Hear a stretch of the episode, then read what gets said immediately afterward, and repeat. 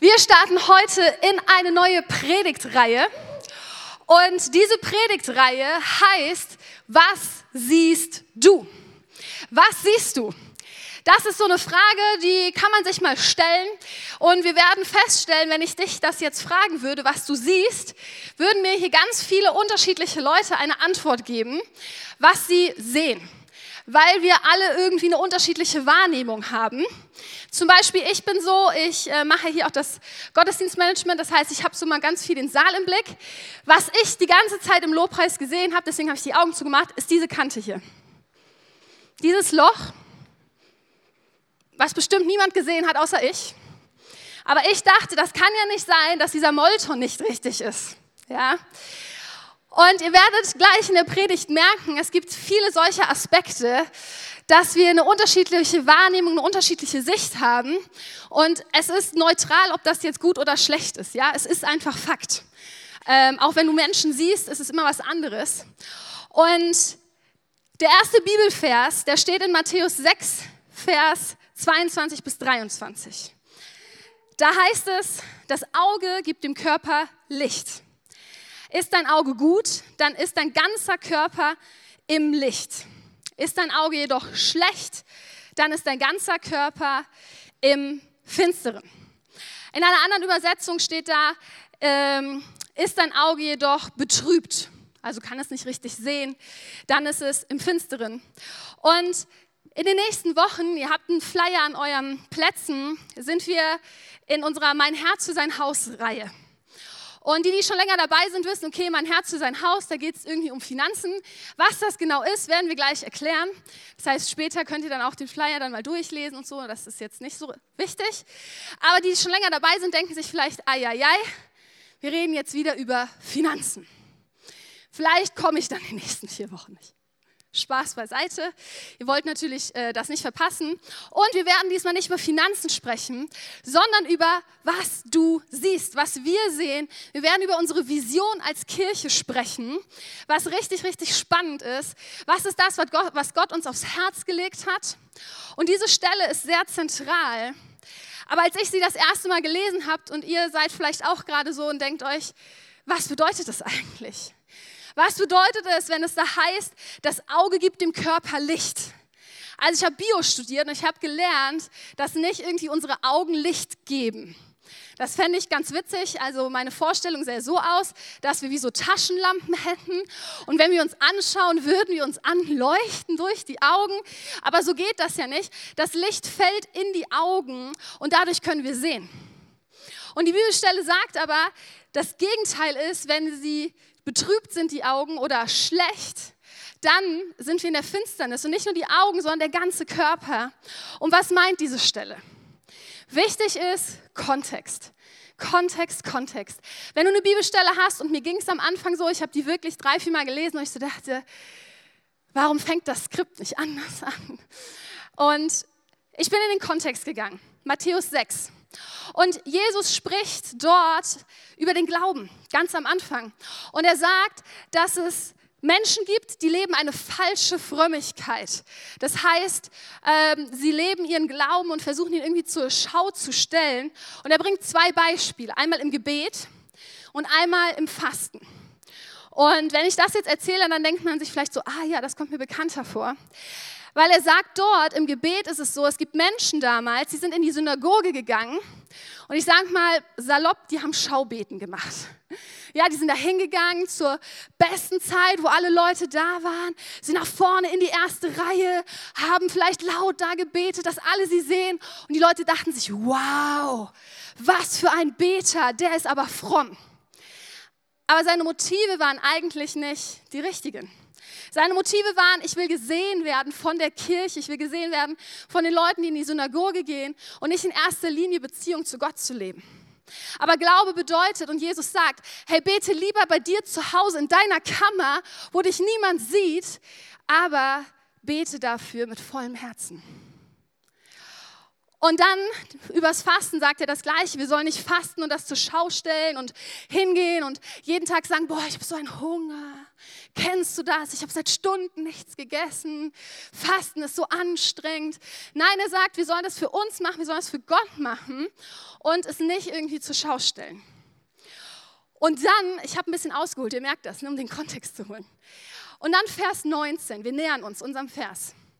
Da sagt er, und das ist so stark, da sagt er, dass wir nicht zwei, dass, nee, dass es zwei Arten von Reichtümer gibt. Reichtümer hier auf Erden und Reichtümer im Himmel. Und jetzt rede ich doch kurz über Geld, aber nicht lange versprochen.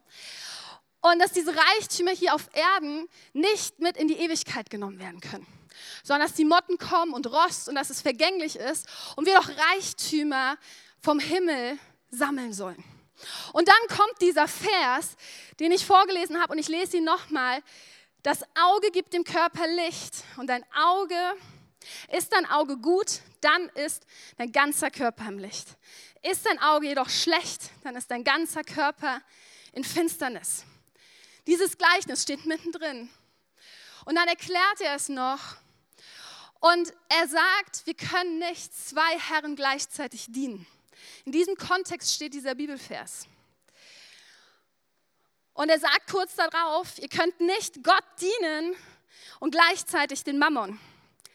Es soll euch zuerst, zuallererst um das Reich Gottes gehen und Gottes Gerechtigkeit. Dann wird euch das Übrige alles zu geben. Was für eine Ermutigung. Und dieser Bibelvers sagt uns eigentlich, und erklär, also Jesus erklärt es ja auch danach, dass wir halt nicht zwei Herren haben können. Er sagt, du kannst nicht zwei Chefs gleichzeitig 100 Prozent geben. Wenn du das versuchst, wirst du relativ schnell, heutzutage würde man sagen, in ein Burnout geraten. Ja, das wird nicht gehen. Du wirst dem einen treu sein und bei dem anderen doch irgendwie Enttäuschungen hervorheben. Und so geht es auch hier um Finanzen. Mammon meint Finanzen an dieser Stelle. Das, was uns wichtig ist, unsere, ja, unser, weltliches, unser weltlicher Besitz. Und Jesus sagt ganz deutlich, hey, es kann sein, dass deine Augen betrübt sind, dass sie schlecht sind, weil du Finanzen an erste Stelle gestellt hast. Und er fordert uns auf, lass uns Gott wieder ans erste Stelle stellen, das Reich Gottes an erste Stelle stellen. Und wenn du dich fragst, hey, wo ist das gerade? Ne? Wo sind meine Finanzen? Wo ist Gott? Dann überleg doch mal kurz deine letzten fünf wichtigen Entscheidungen. Also jetzt nicht, was du heute essen, essen möchtest heute Abend, sondern deine letzten fünf wichtigen. Sowas wie, wo möchtest du wohnen? Was für ein Auto möchtest du fahren?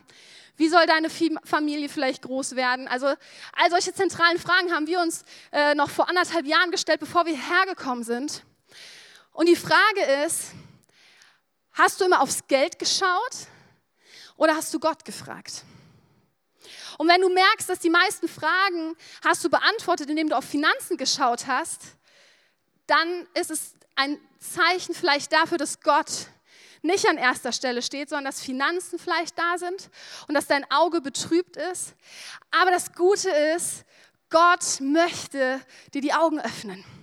Gott möchte dich davon frei machen und du kannst jede Zeit die Entscheidung wieder treffen und sagen, hey Gott, ich möchte das ablegen ans Kreuz und ich möchte, dass du wieder an erster Stelle bist. Und das war jetzt genug für über Finanzen. Epheser 1, 18 bis 19. Ein weitere, eine weitere Stelle über das Auge. Weil wir fragen uns ja, was siehst du? Gott öffne euch die Augen des Herzens damit ihr erkennt, was für eine Hoffnung Gott euch gegeben hat, als er euch berief. Was für ein reiches und wunderbares Erbe er für die bereithält, die zu seinem heiligen Volk gehören. Und mit was für einer überwältigenden großen Kraft er unter uns, den Glaubenden, am Werk ist. Die Bibel ermutigt uns, mit dem Herzen zu sehen mit dem Herzen zu sehen und nicht mit unseren menschlichen Augen. Weil, wie gesagt, wir alles unterschiedlich sehen. Aber das Gute ist, wir können Gott darum bitten, dass er uns seine Perspektive schenkt. Und ich habe euch ein Bild mitgebracht, um deutlich zu machen, dass wir alle unterschiedlich sehen, dass wir unterschiedliche Wahrnehmungen haben. Und äh, einmal das Bild hier vorne. Und die Frage ist, was siehst du? Siehst du eine Ente oder siehst du einen Hasen? Wer sieht die Ente? Ja? Wer sieht den Hasen? Wer hat schon beides gesehen? Ah, sehr gut, sehr gut, sehr gut. Aber es ist eine Frage der Perspektive, es ist eine Frage der Blickwinkel, was ich gerade sehe. Und du wirst nie beides gleichzeitig sehen können. Also das switcht ja ständig hin und her, das eine, das andere. Äh, aber das Gute ist, habt beide beides gesehen, weil ich habe mich schon gefragt, wie ich euch erklären kann, wie man was erkennt auf dieser großen Leinwand. Äh, von daher habt ihr es mir sehr einfach gemacht. Und so wie wir die Sachen sehen, das liegt daran, dass wir einen unterschiedlichen Filter haben dass wir eine unterschiedliche Wahrnehmung haben. Und dieser Filter kann geprägt sein von Menschen, die dir nah sind oder gewesen sind. Wenn du darüber nachdenkst, welche Menschen haben dich geprägt, es fängt schon an bei Erziehern, Lehrer, Freunden, Familie, Verwandte, wer auch immer. Deine Vergangenheit hat dich geprägt. Erfahrungen, Vorlieben, Persönlichkeitstypen, Bedürfnisse, aber auch Verletzungen und vieles mehr.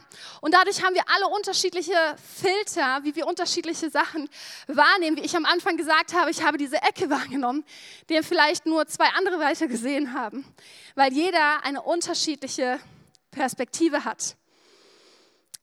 Und die Bibel sagt uns aber, wir sollen eben nicht mit unseren natürlichen Augen sehen, nicht mit den Filtern, die wir alle haben, sondern mit dem Herzen mit dem Herzen und das ist das, was Jesus uns geben kann. Und während der Mein Herz für sein Haus Zeit wollen wir uns genau damit beschäftigen. Was siehst du? Was ist das, was du wahrnimmst?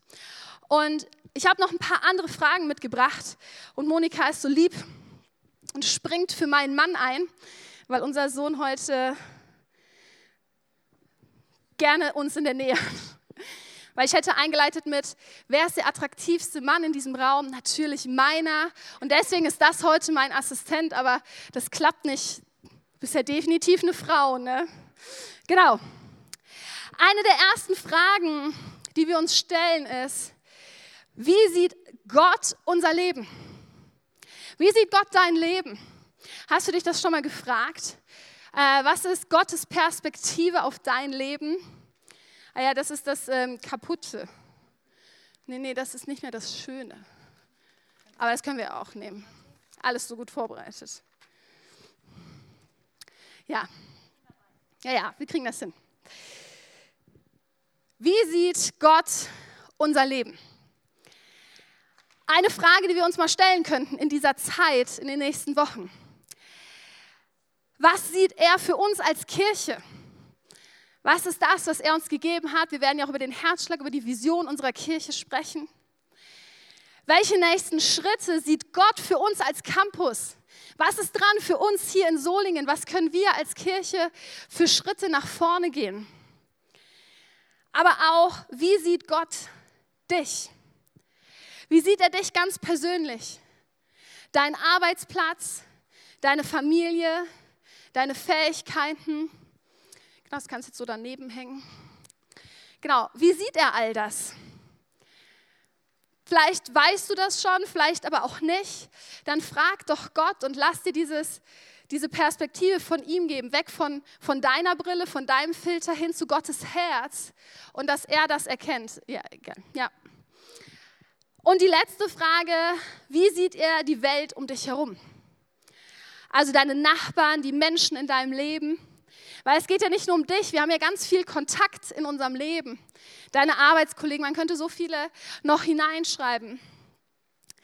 Wie sieht Gott das? Was ist Gottes Perspektive auf das?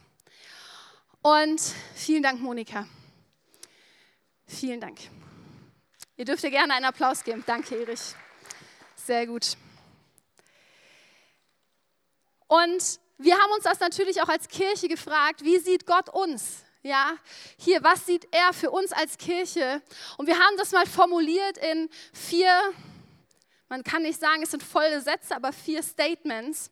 Und es ist nichts Neues, wir wissen das schon lange. Ja, aber wir haben es einfach mal formuliert, weil es wichtig ist, Dinge auf den Punkt zu bringen. Und das erste ist, Jesus kennen. Jesus kennen ist das, was Gott uns wirklich aufs Herz gelegt hat. Den Glauben leben, Menschen lieben und Hoffnung bringen.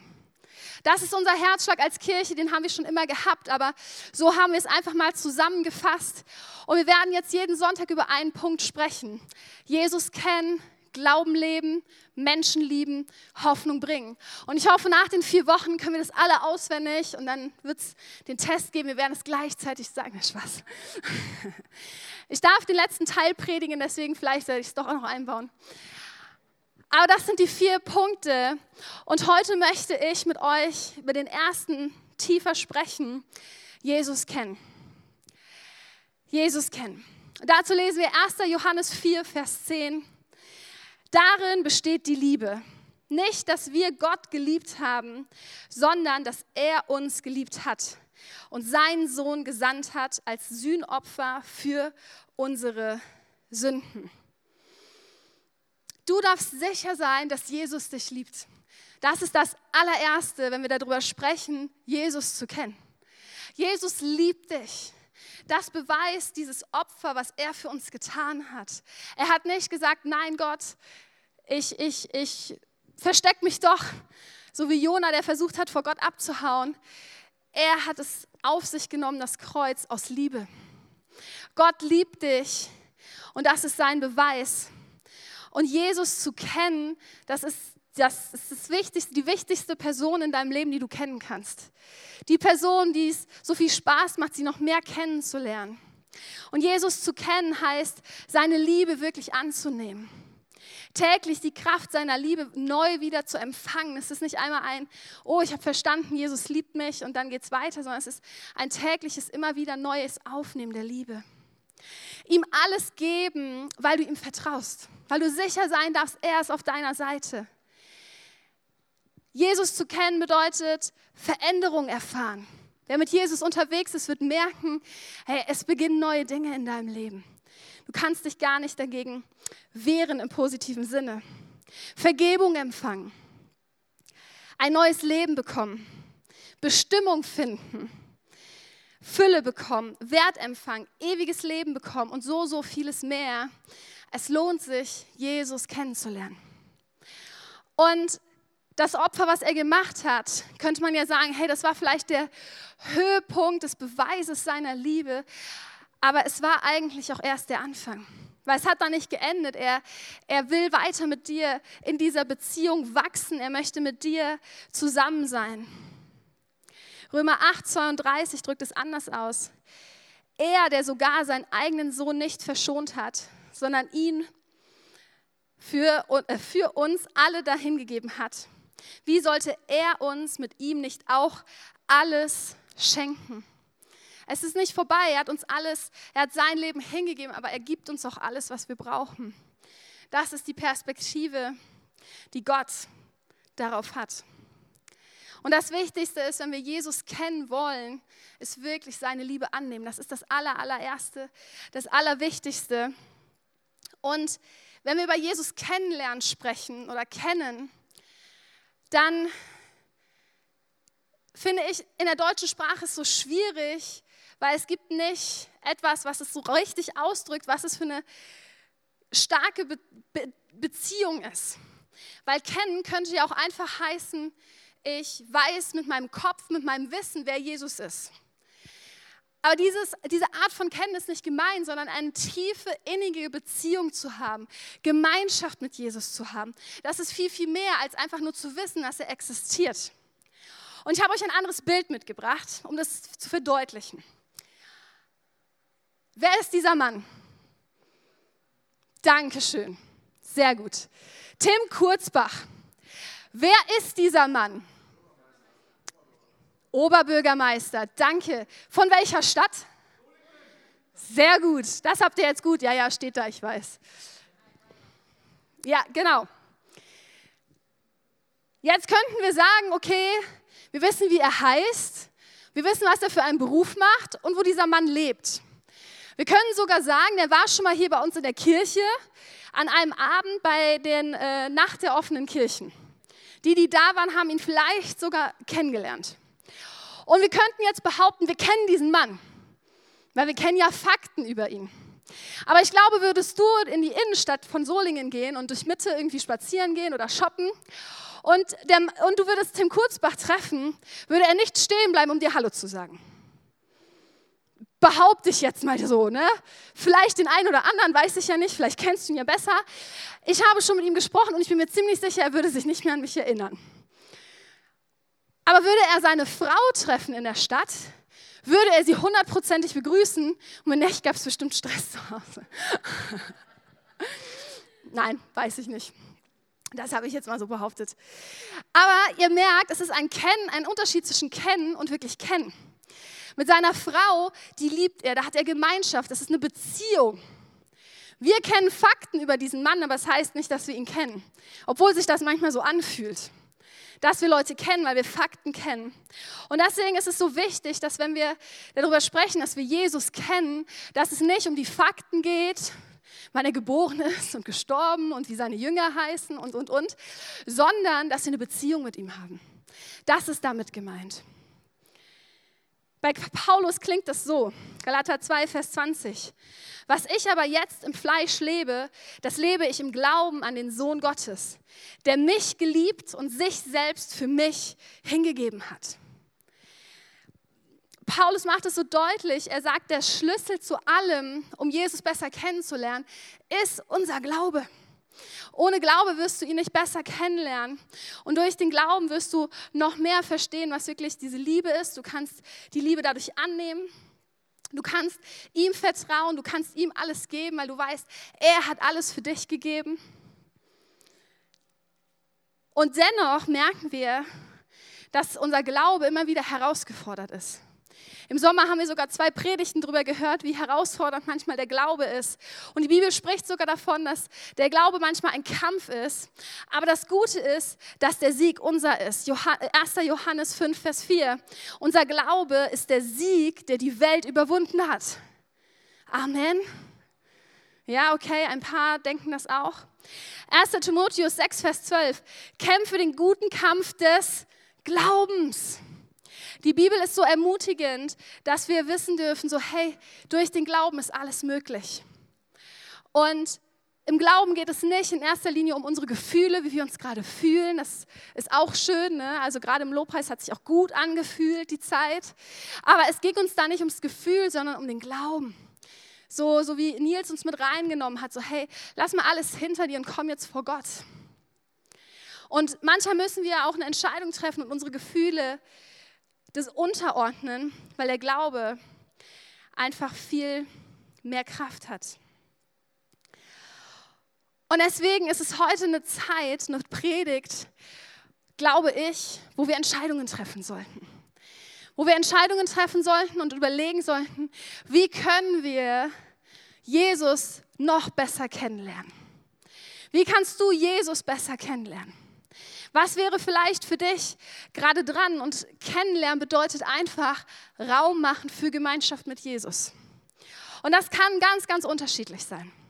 Das kann sein, dass du vielleicht sagst, ey, ich will wieder mehr Lobpreis machen in meinem Alltag. Ich weiß, wir haben einige hier, die können richtig gut Lobpreis machen. Aber im Alltag schaffen sie es nicht, die Gitarre, das Klavier, was auch immer rauszuholen oder einfach nur ähm, Spotify anzumachen und Lobpreis zu machen, weil man das Gefühl hat, der Alltag, der schluckt so viel. Aber wisst ihr was, es ist heute dran, eine Entscheidung zu treffen, zu sagen, nein, einmal die Woche will ich das schaffen. Vielleicht für eine Viertelstunde, aber dadurch wirst du Gott näher kommen. Und du wirst merken, hey, wenn du wieder in den Lobpreis gehst, in die Anbetung, was das für einen Unterschied macht. Und du wirst Jesus besser kennenlernen. Vielleicht ist es aber auch dran, wieder mehr in der Bibel zu lesen. Zu sagen, hey, ich fange wieder an, egal zu welcher Zeit. Ich finde das mal so schwierig. In der Jugend hatte ich früher mal das Gefühl, es gibt so die perfekte Zeit, um Bibeln zu lesen. Und leider ist diese perfekte Zeit nicht meine perfekte Zeit, weil die ist natürlich morgens. Und ich bin eine Eule. Das heißt, ich liebe es, lange zu schlafen und spät ins Bett zu gehen. Ja? Mein Mann dagegen, der steht gerne früh auf und geht dann auch gerne mal früh ins Bett. Das heißt, er liest morgens früh immer Bibel und er steht teilweise um 5 Uhr auf und ich denke mir so, warum tust du dir das an? Ich drehe mich um und schlafe weiter. und freue mich daran, dass ich schlafen darf. Und er hat morgens aber die besten Zeiten. Für mich wäre das total schlimm, weil mir sähe das so aus, ich stelle mir um 15 den Wecker und dann schlummere ich 10 Minuten und schlummere ich und schlummere ich. Vielleicht würde ich um 6 aufstehen, vielleicht aber auch erst um 7 und dann würde ich wieder denken, ach, jetzt habe ich keine Zeit zum Bibellesen. Also habe ich mir gesagt, hey Janette, das ist nicht meine Zeit. Für andere ja, wenn das deine Zeit ist, dann tu das, ja. Ich mache das abends. Ich lese total gerne abends oder auch zwischendurch unterwegs. Für Mütter, bester Zeitpunkt, der Mittagsschlaf. Es ist still, der Mann ist vielleicht sogar noch arbeiten. Es ist toll, da die Bibel rauszuholen und zu lesen. Das sind so meine Momente. Finde deine Momente, wo du im Wort Gottes wirklich unterwegs sein kannst. Und bau dir Gebetsroutinen ein. Wann betest du am Tag? Wann sind die Momente, wo du wirklich vor Gott kommst? Und das kann total unterschiedlich sein. Ich liebe es, beim Autofahren zu beten, weil ich, ich sehe dann ganz viel und ich kann, ich habe meistens Lobpreis an und das ist so die Zeit. Ich, manchmal fahre ich sogar lieber alleine, also nur mit Nathan, weil ich dann mehr Zeit für Gott habe, als wenn noch jemand anderes im Auto ist. Äh, auch wenn ich gerne Leute mitnehme. Aber das ist, ist, eine Routine, die muss man sich angewöhnen, weil es ist so einfach im Auto auch andere Musik anzumachen, das Radio laufen zu lassen. Aber das ist meine Zeit, das soll nur ein Beispiel sein, ja? Was ist deine Gebetsroutine? Was würde dir helfen? Vorm Schlafen, mittags, abends, wann auch immer. Aber bau dir Zeiten ein, um Jesus besser kennenzulernen. Es lohnt sich, diese Prioritäten zu setzen. Ein weiterer Punkt, wo du drüber nachdenken kannst, und der ist jetzt nicht für alle, aber trotzdem, hört gut zu, ist, wenn du Jesus besser kennenlernen möchtest und du noch nicht getauft bist, dann ist das dein nächster Schritt. Die anderen Sachen sind auch wichtig, aber Taufe ist der Schritt, um Jesus besser kennenzulernen. Weil Taufe ist das Zeichen in der sichtbaren Welt, dass du sagst, ja, ich möchte zu Jesus gehören. Ja, ich, ich bin sein Kind. Und wenn du noch nicht getauft bist, wir taufen dieses Jahr nochmal, nach den Herbstferien, dann ist das dein Moment vielleicht. Dann ist das der Moment, wo du sagst, okay, ich will das gehen. Und wenn du dir nicht sicher bist, dann komm doch einfach mal auf uns zu und komm ins Gespräch oder sprich mit deinem Kleingruppenleiter darüber. Weil Taufe ist der Moment, wo du wirklich alles zurücklegst, alles abgibst und sagst, Jesus, ich gehe all in. Es gibt keinen Weg zurück. Und ich liebe es, wenn wir hier taufen in Solingen, weil es verbindet uns. Es ist so eine starke Gemeinschaft. Und ich könnte jetzt noch eine Stunde über Taufe reden, weil ich selber bei meiner Taufe das einfach gemerkt habe, wie ich, wie ich Gott da näher gekommen bin. Und ich will dich einfach ermutigen, mach das fest und mach das noch heute fest. Ja, warte nicht wieder auf nächste Woche oder die nächste Taufe. Ey, in der Bibel ist es ganz klar, du entscheidest dich für Jesus, was ist der nächste Schritt? Die Taufe. Ähm, und wenn du da Fragen hast, komm gerne auf uns zu. Äh, wir können dir auch die Stellen zeigen, das ist richtig, richtig stark zu sehen, wo Jesus überall getauft hat. Was ist dein nächster Schritt? Die Frage, die wir uns ja stellen in dieser Predigtreihe ist, was siehst du? Und Dahinter steckt natürlich ganz viel, was sieht Gott in deinem Leben und deswegen diese Fragen. Und ich glaube, ich stelle zu viele Fragen in dieser Predigt, aber ich wollte einfach mal so ein bisschen wachrütteln mit Fragen. Und nimm dir einfach eine raus, was, was es für dich sein könnte. Ist es für dich, Gott zu fragen vielleicht, wie Gott deinen Arbeitsplatz sieht oder was du für Fähigkeiten hast? Gott zu fragen, was nächste Schritte für uns als Campus ist. Das ist nicht nur eine Frage, die wir uns stellen als Campuspastoren, das betrifft uns alle. Wir haben so großartige Ideen. Ich freue mich schon, wenn das Jugendcafé unten aufmacht. Was für eine Chance.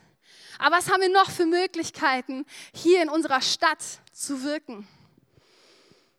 Oder die einfache Frage, wie kannst du Jesus noch besser kennenlernen?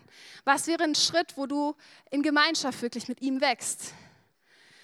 Und wenn du nicht getauft bist, dann ist die Taufe für dich das nächste.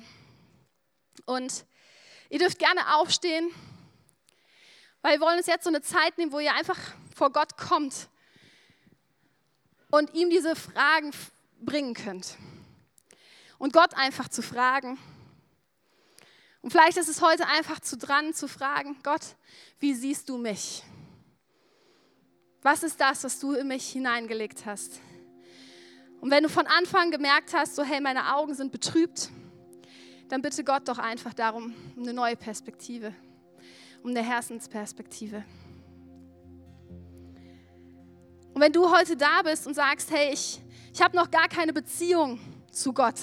Ich würde Gott oder ich würde Jesus gerne besser kennenlernen, aber ich weiß gar nicht genau, wer das ist oder was. Ich, ich würde gerne nächste Schritte gehen.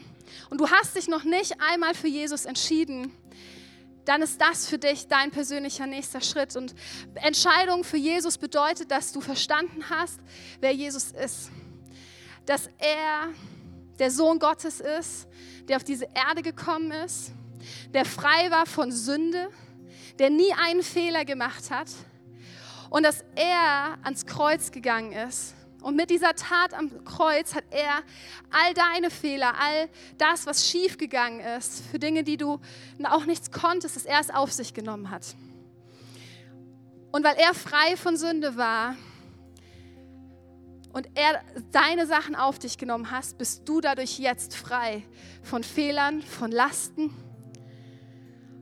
Und wenn du das verstanden hast und sagst, ja, ich möchte mit diesem Jesus leben, weil es bedeutet, dass er das dir zuspricht diese Annahme, diese Freiheit.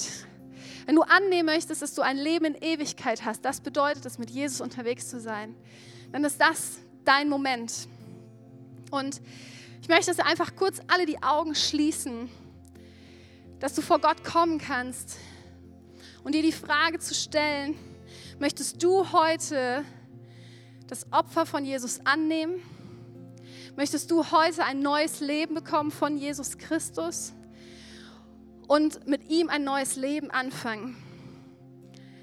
Und wenn du jetzt merkst, so innerlich, ja, das möchte ich, das ist meine Entscheidung, dann jetzt, wo alle die Augen geschlossen haben, heb doch einfach deine Hand als Zeichen vor Gott, als Zeichen für dich, dass du wirklich diese Entscheidung getroffen hast. Und dann würden wir gleich gemeinsam beten. Ein Gebet, wo wir genau das zum Ausdruck bringen. Wenn du sagst, du möchtest heute Jesus dein Leben geben, dann heb kurz deine Hand und sag, ja Jesus, hier bin ich. Dann darfst du die Hand wieder runternehmen, wenn du dich gemeldet hast. Und jetzt können wir alle die Augen wieder aufmachen und wir werden hier vorne dieses Gebet sehen. Und lass uns das als ganze Kirche beten, vom ganzen Herzen. Weil das ist unser Glaubensbekenntnis, das ist das, was uns ausmacht. Und wir beten gemeinsam. Jesus Christus, ich weiß, dass du mich liebst. Es gibt nichts, was ich tun könnte, damit du mich mehr liebst. Und durch nichts, was ich tue, würdest du mich weniger lieben. Du bist für mich gestorben und auferstanden. Ich glaube an dich. Du bist mein Gott, mein Retter und mein Herr. Bitte schenke mir die Vergebung meiner Schuld ich möchte als dein Kind leben und du sollst mein ganzes Leben bestimmen. Ich danke dir, dass ich durch dich wirklich frei bin und ein Leben in Ewigkeit habe. Amen. Amen. Wenn du heute eine Entscheidung getroffen hast, dann wird einer unserer Mitarbeiter auf dich zukommen und du wirst ein kleines Startpaket von uns bekommen. Da ist eine Bibel drin, noch weitere Informationen. Und wenn du dich vielleicht aber auch nicht getraut hast, dich zu melden, ähm, dann kannst du gerne zum Infopunkt hinterherkommen und einfach nur Startpaket sagen. Und dann würden wir dir einfach die Bibel schenken und ähm, mit dir einfach anfangen, nächste Schritte zu gehen im Glauben. Weil Christsein machen wir nicht alleine. Ihr seht, wir sind hier zusammen. Das machen wir in Gemeinschaft. Und jetzt wollen wir noch mal in den Lobpreis gehen und uns eine Zeit nehmen, wo du die Möglichkeit hast, einfach vor Gott zu kommen und ihn zu fragen, was dran ist. Ihn zu fragen, was ein nächster Schritt ist, um ihn besser kennenzulernen, in Gemeinschaft zu kommen und das vielleicht auch aufzuschreiben, damit man das nicht vergisst. Und ansonsten komm jetzt einfach vor Gott. Bete ihn an. Komm in seine Gegenwart. Lass einfach den Heiligen Geist sprechen in dieser Zeit, wo wir Gott die Ehre geben wollen.